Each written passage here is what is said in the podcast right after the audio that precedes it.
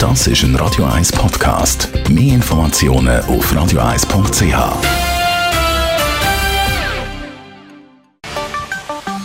Der Finanzratgeber auf Radio 1 wird Ihnen präsentiert von der UBS. Das Traumhaus oder eine Eigentumswohnung. Der Traum von vielen Schweizer, das ist aber mit Kosten verbunden.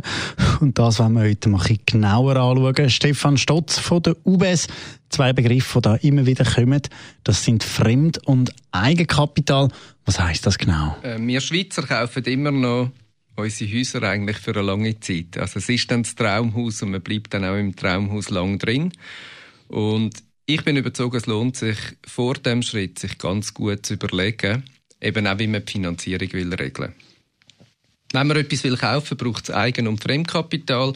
Das heißt, Eigenkapital, das sind die Mittel, die man selber mitbringt. Das ist das, was man schon hat.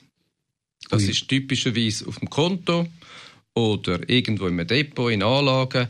Ein Teil kann aber auch in den Vorsorgegeldern sein.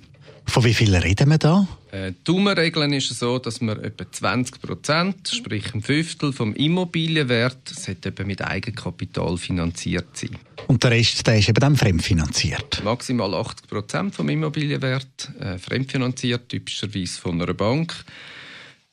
80 Prozent ist die erste und die zweite Hypothek zusammen. Die erste Hypothek rechnet man etwa so auf 67 Prozent vom Immobilienwert. Die müssen sie dann auch nicht mehr amortisieren oder abzahlen. Und die zweite Hypothek, das sind dann nochmal die 13 Prozent obendrauf. Und von dem her kommt man nachher auf die 80 Prozent. So ein Haus kostet aber ja noch ein bisschen mehr, als man einfach zahlt. Auf was muss man da noch schauen? Der zweite Punkt, bevor man entscheidet, etwas zu kaufen, ist natürlich fast gleich wichtig, wenn nicht wichtiger. Es ist nicht nur die Finanzierungsseite, sondern es ist eben auch die Tragbarkeit. Aktuell sind wir gerade in einer Phase von Tiefzinsen. Da sieht das vielleicht anders aus.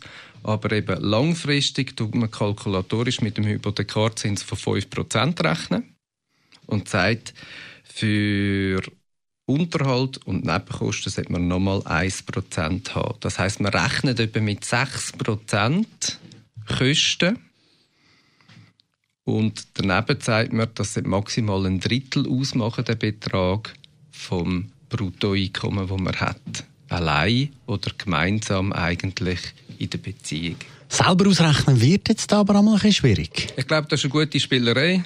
Aufs Internet gehen, da gibt es verschiedene Hyporechner, wo man alle die Daten mal eingeben kann und ein kleines Gefühl überkommt, wenn man weiß, wie viel das man verdient und wie viel Eigenkapital das man hat, dann wie teuer das so eine Immobilie, die man anschaffen dann dürfte sein, damit sie eben auch nicht nur kurzfristig Freude macht, sondern hoffentlich möglichst lang. Danke vielmals, Stefan Stotz von der UBS.